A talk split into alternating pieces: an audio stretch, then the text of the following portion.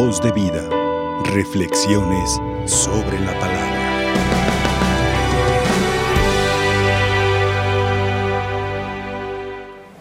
Hermanos y hermanas en nuestro Señor Jesucristo, en este día tan especial para la familia franciscana, hoy que celebramos a Santa Clara de Asís, conocida también como la plantita de Francisco, nos unimos a la intención de todas las hermanas clarisas diseminadas por el mundo que el día de hoy celebran de una manera muy solemne este día. Y nosotros como hermanos, como frailes, nos unimos a la intención de ellas, porque son nuestras hermanas, porque así lo ha querido San Francisco. Desde los orígenes, Él le dijo a los hermanos, que, tuvieras, que tuviesen un cuidado muy especial hacia las hermanas.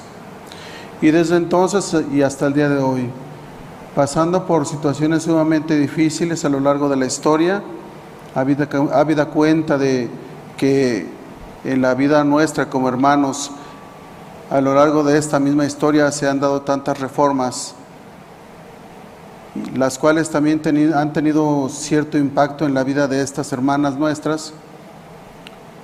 Con todo y ello, hay un vínculo muy fuerte que nos une y que tiene que ver con la figura del santo de Asís, Francisco.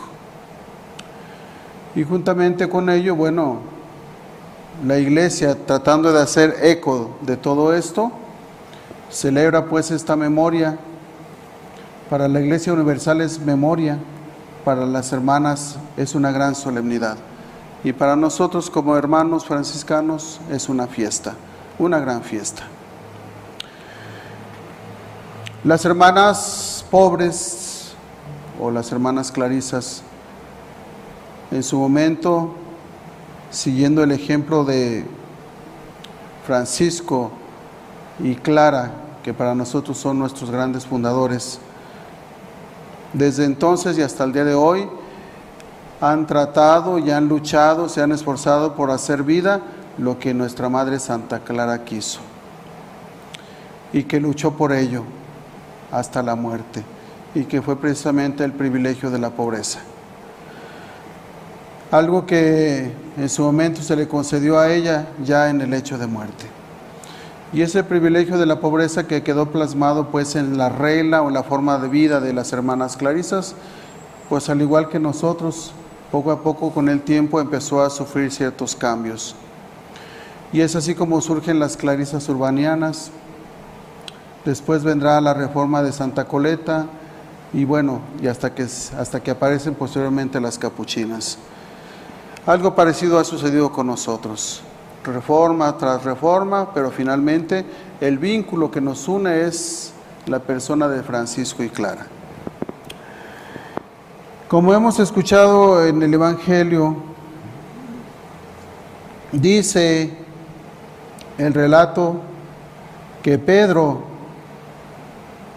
dirigiéndose al Señor, le dice, nosotros lo hemos dejado todo y te hemos seguido. Eso es lo que hace de todo consagrado. Desde el momento que experimenta la llamada, lo que hace es darle ese sí a nuestro Señor, dejando todo para poder seguirle. Este es uno de los textos radicales que encontramos en el Evangelio, que bien podemos decir no es exclusivo de las órdenes religiosas, no es exclusivo de las congregaciones en general es un texto radical para todo aquel que experimenta la llamada y que bien puede ser un laico también. Varones, mujeres que anhelan, desean vivir con intensidad el Evangelio de nuestro Señor Jesucristo. Así tenemos, por ejemplo, la figura de Santa Isabel de Hungría, la fundadora de la Tercera Orden Franciscana o conocida como Orden Franciscana Seglar. Ella no fue una religiosa. Sin embargo, ella es la patrona de la Orden Franciscana Seglar, juntamente con San Luis, rey de Francia. Para que veamos cómo el Evangelio no, está, pues, de alguna manera limitado o que esté exclusivamente reservado para una élite, para un grupo de personas que en algún momento se creyó que así era. Querías ganarte el cielo, querías santificarte, entonces decían, te vas al convento, te haces religioso, te haces religiosa. Pero después ya con el Concilio Vaticano II vinieron cambios muy importantes, entró un viento fresco en la vida de la iglesia y entonces los laicos empiezan a tener protagonismo y los laicos empiezan, a darse cuenta que tienen un papel muy importante en la vida de la iglesia. Y es por eso que pareciese que la figura de los religiosos y de las religiosas ha pasado a un segundo término para ceder el lugar a los laicos, pero no es así. Lo que pasa es que Dios tiene su lugar para cada uno de nosotros. El Señor tiene su misión para cada uno de nosotros. Desde luego que siendo laicos, laicas, religiosos, religiosas, tenemos pues estos modelos que para nosotros son un prototipo de que sí se puede seguir a Jesús nuestro Señor llevando a la vida el Evangelio.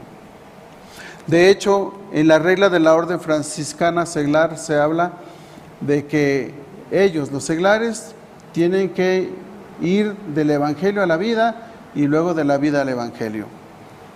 Como también la regla de las hermanas pobres o clarisas, también va a hablar de la importancia de vivir el Evangelio pero en pobreza, como también la regla nuestra. Y eso es precisamente lo que nos dice el Evangelio de este día. Pedro dice, lo hemos dejado todo, te hemos seguido, ¿qué nos va a tocar? ¿Mm? Para las hermanas aquí presentes, nos unimos a la intención de ellas como comunidad, como iglesia. Y están aquí porque ellas, como todos los monasterios que hay en México, inspiradas por el Espíritu Santo, llega un momento en que dicen, tenemos que salir a fundar, tenemos que formar un nuevo monasterio. Y ellas, y ellas están en este proceso. Y nosotros, uniéndonos a esa su intención, le pedimos a Dios nuestro Señor que las guíe, las ilumine, para que puedan alcanzar su buen propósito de tener un nuevo monasterio y juntamente con él una casa con ciertas características, las necesarias para que allí se formen las hermanas, para, aquí, para que allí tengan sus retiros, para, aquí, para que allí también los laicos, las personas, hombres y mujeres de buena voluntad que quieran encontrar un espacio para la oración, para la reflexión, bueno, puedan contar pues con ese lugar de esparcimiento que las hermanas esperan ofrecer en algún momento. Por lo pronto están aquí. ¿Qué nos piden las hermanas? Mucha oración, mucha oración. Porque todo proyecto nuevo es difícil de llevarse a la, a la, a la práctica, ¿verdad? Que se llegue a cristalizar. Entonces, desde aquí, desde esta capilla de María Visión, para todos aquellos hombres y mujeres de buena voluntad, que continuamente están siguiendo este canal, les pedimos oraciones por estas hermanas. Se trata de un monasterio con características especiales porque es el monasterio donde van a acudir las hermanas de toda la federación. Y la federación está formada por muchos monasterios, ¿verdad? Una federación está formada por muchos monasterios de aquí de México.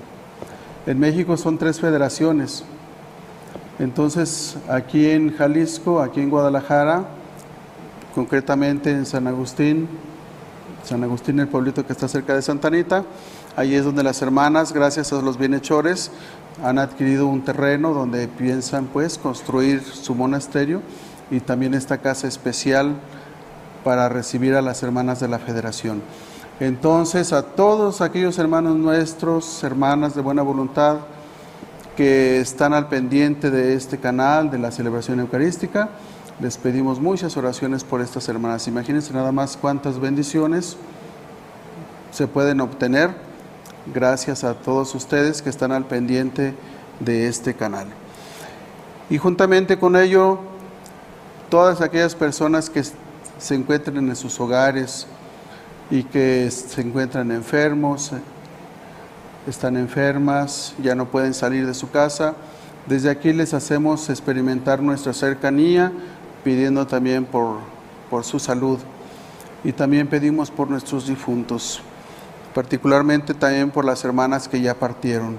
Muchas hermanas nuestras, hermanas clarisas que conocimos en algún momento, también ya han tenido que partir. Y bueno, pues las recordamos con mucho cariño porque bien podemos decir que para las hermanas aquí presentes, ellas fueron como sus grandes maestras, las que las supieron guiar, las supieron conducir, les, este, les, les hicieron, las hicieron partícipes de este legado tan hermoso que nos ha dejado Santa Clara de Asís. Y por eso también la recordamos con cariño.